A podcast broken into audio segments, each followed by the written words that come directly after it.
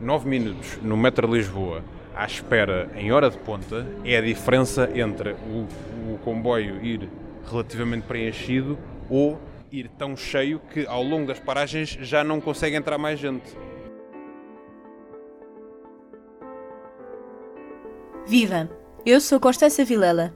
Eu, a Beatriz Félix. E eu, a Margarida Alves. Somos alunas da Escola Superior de Comunicação Social e pode ter ouvido as nossas vozes no mais recente episódio do Repórter 360. Os residentes em Lisboa com mais de 65 anos deslocam-se gratuitamente nos transportes públicos. Agora, também os estudantes do ensino superior até aos 23 anos. Em parceria com o público, a ESC-FM procurou perceber de que forma é que a eficiência do transporte coletivo e a gratuidade dos espaços andam de mãos dadas. Pode encontrar a reportagem na íntegra nos mesmos locais onde ouve os podcasts do público. Procure por Repórter 360 ou vá a público.pt podcasts. Neste P24 pode ouvir certos da reportagem Passos Gratuitos não movem insatisfeitos. Tomás Ribeiro não beneficia da gratuidade do passe. É um utilizador atento que, no caminho para o Instituto Superior Técnico, testemunha os problemas da mobilidade dentro da capital. Ponham-se numa estação de metro, numa estação de, de, autocarro, numa estação de comboio e vejam as queixas que as pessoas fazem. Vejam se as pessoas estão a queixar que pagam 30 ou 40 euros por um passe ou se estão a queixar que é hora de ponta e estão 8 minutos ou 10 à espera do metro, se queixam que o autocarro não cumpriu os últimos dois horários e que estão ali há meia hora à chuva à espera porque a paragem é pequena e nem sequer consegue estar toda a gente lá, lá de baixo abrigado, comecem a perceber aquilo que é realmente o problema. Eu, a mim não me serve ter transportes públicos para, para me ir queixar gratuitamente. Que é, é grande, é, a questão é essa, é as pessoas, ah e tal, eu quero transportes públicos, mas para quê? Para te queixar sem pagar? Uh, ah e tal, agora uh, pagas 30 euros e queixas-te, agora queres pagar 0 euros e queixar-te exatamente dos mesmos problemas porque os transportes públicos gratuitos não resolvem nenhuma das tuas queixas.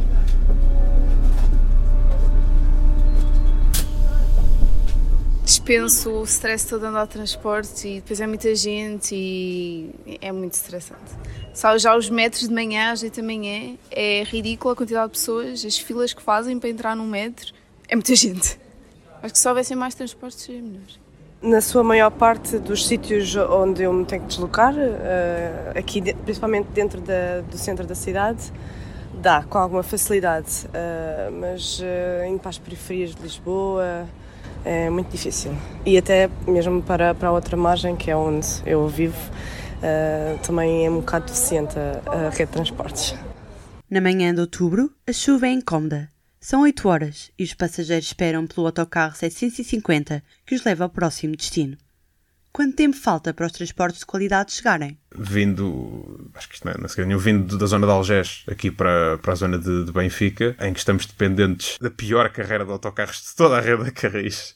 Muita gente está a conhecer que a 750, que é uma carreira que faz todo o anel externo a, a Lisboa, entre Algés, a Segunda Circular, a Garda Oriente. Que eu acho que é o melhor exemplo que nós temos em Portugal do quão pouco se investe em transportes públicos. Um eixo tem este nível brutal de mobilidade. O facto disto, de, deste percurso ainda ser servido por um autocarro, é o exemplo mais chapado possível do quão pouco se investe em transportes públicos em Portugal e do quão atrasada no geral está, por exemplo, a rede metro. Tem dias que tenho sorte.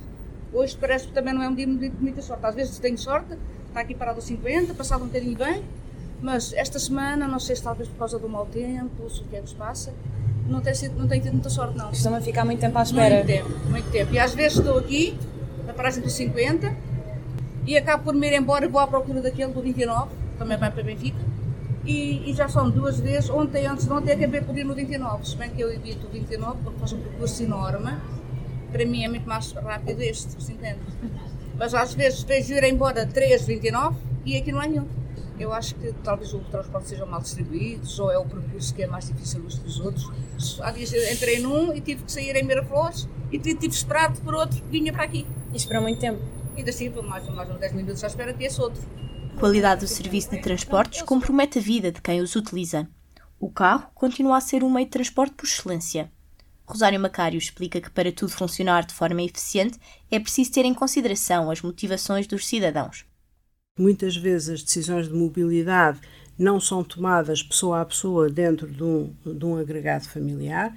Muitas vezes a decisão de levar o carro é porque vai levar uh, uh, o avô, ou o sogro ou mãe a um determinado local e no caminho depois deixa o filho noutro local e por aí fora, portanto há uma cadeia de distribuição do próprio agregado familiar que se torna muito fácil de fazer com o carro individual e que não se torna fácil de fazer com uh, no registro de transporte coletivo. Portanto, há muitas variáveis a ter em conta e é necessário ter abordagens uh, muito uh, integradas a todos estes fatores para, de facto, podermos induzir a população a mudar de comportamentos. Temos um serviço em tudo idêntico àquilo que temos lá fora. Não temos é uma rede com uma cobertura tão extensa e não temos hábitos culturais de utilização de transporte coletivo. E, portanto, e essa é, esse é que é o grande desafio da, da mudança, é uh, passarmos a ter uma mudança comportamental que o cidadão não entendeu ainda que precisa de a fazer. E, portanto, é necessário capacitarmos o cidadão para que ele perceba que há consequências dessas suas opções e, portanto, e que é necessário uh, haver uma mudança comportamental. E, portanto, as duas coisas têm que vir juntas. Há uma certa questão cultural com os transportes públicos em Portugal. O carro continua a ter o seu status de importância. Os transportes públicos, por muito que haja muita gente a gostar deles e a querer usá-los mais, os transportes públicos, regra geral, são vistos como um transporte pobres. É um transporte para quem não tem carta, para quem não tem carro. É aquela coisa secundária que a gente lá tem que pagar para andar porque não podemos andar todos de carro.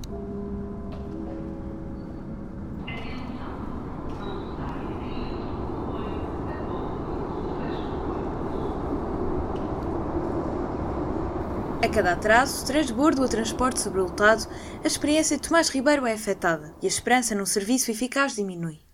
Eu benzo-me cada vez que digo que ir do Saldanha a, a Miraflores é uma hora em transportes públicos, porque, enfim, acho que é daquelas afirmações que fala, fala por, si, por si própria do, do, do, patamar em que isto está. Utilizámos o 748 para chegar desde a zona de Linda Velha ao Marquês de Pombal, e depois apanhámos a linha amarela do metro até ao, até ao Saldanha. Hoje, por acaso, tivemos sorte, foi um dia relativamente pacato também, por já estarmos assim um bocadinho mais fora da hora de ponta. Tenho perfeita consciência que em hora de ponta este trajeto tinha demorado se calhar o dobro do tempo que demorou. Acho que, regra geral, não, não, é, ainda assim, no cômputo geral, por exemplo, da área metropolitana e daquilo que as pessoas passam, eu tenho uma commute relativamente simples. Mudam-se os tempos e as mentalidades. A geração do automóvel vem dar lugar a outra mais consciente. Alguns jovens escolhem ser vozes ativas e trazem o assunto da mobilidade para o centro da discussão. A minha geração acho que já tem uma consciência muito diferente de mobilidade, também porque culturalmente o carro tem vindo a perder aquele status que tinha uh, no final do século XX. Não são só os crominhos dos transportes cá sempre, não são só aqueles fãs de comboios e, de, e desse tipo de coisas. Nota-se que há uma série de pessoas que perceberam que isto é um problema enorme e que isto vai ter que ser resolvido, quer nós queremos, quer não, e que não podemos estar simplesmente a repetir a mesma receita à espera de soluções diferentes. E isso deixa-me um bocadinho mais alegre. Quem me segue, lá está, quem me segue no Twitter sabe que eu, infelizmente, não tenho imensa esperança neste país, no geral, porque. Pronto, quando uma pessoa já, já conhece os cantos à casa e percebe o que é que vai atrasando as coisas, torna-se um bocado difícil ter esperança neste contexto. Cronometrar o tempo e pensar em rotas alternativas. Os horários estabelecidos não inspiram confiança. O interesse pelos problemas de mobilidade urbana não é recente e acompanha Tomás onde quer que ele vá. O fascínio começou quando eu tinha dois anos e me ofereceram uma daquelas pistas de madeira do IKEA para brincar com comboios. Que saiu completamente de controlo e eu, a certa altura, o meu quarto era só uma, uma rede ferroviária inteira com pontos, viadutos, uh, flyovers, estações, tinha tudo. Isso foi quando começou o fascínio. Mas o, o querer resolver as coisas, o perceber os problemas, começa acima de tudo quando eu tenho que usar mais os transportes. Começou ali mais ou menos no meu nono ano, foi quando eu comecei a usar mais uh, transportes e daí para a frente, porque para, para as pessoas perceberem os problemas que há nos transportes é inevitável que tenham que os usar. Só, só quem usa, só quem sente aquilo na pele todos os dias é que começa a perceber onde é que estão os problemas a aparecer, onde é que eles têm que ser resolvidos. Ao longo da minha carreira gostava mais de me especializar na área de infraestrutura de transporte, porque é aquilo que é a minha verdadeira paixão. Há malta que vai para a arquitetura gosta de fazer casas, há malta que vai gosta de fazer escritórios, estádios, eu gosto, eu gosto de transportes. É esta a minha vida. Esta reportagem foi produzida por mim, Constança Vilela. Por mim, Beatriz Félix. E por mim, Margarida Alves. A coordenação é de Francisco Martins. Do P24 é tudo por hoje. Relembramos que pode ouvir a reportagem completa nos mesmos locais onde ouve os podcasts do público. Procure por Repórter 360 nas plataformas de áudio ou vá a público.pt podcast. Tenha um bom dia. O público fica no ouvido.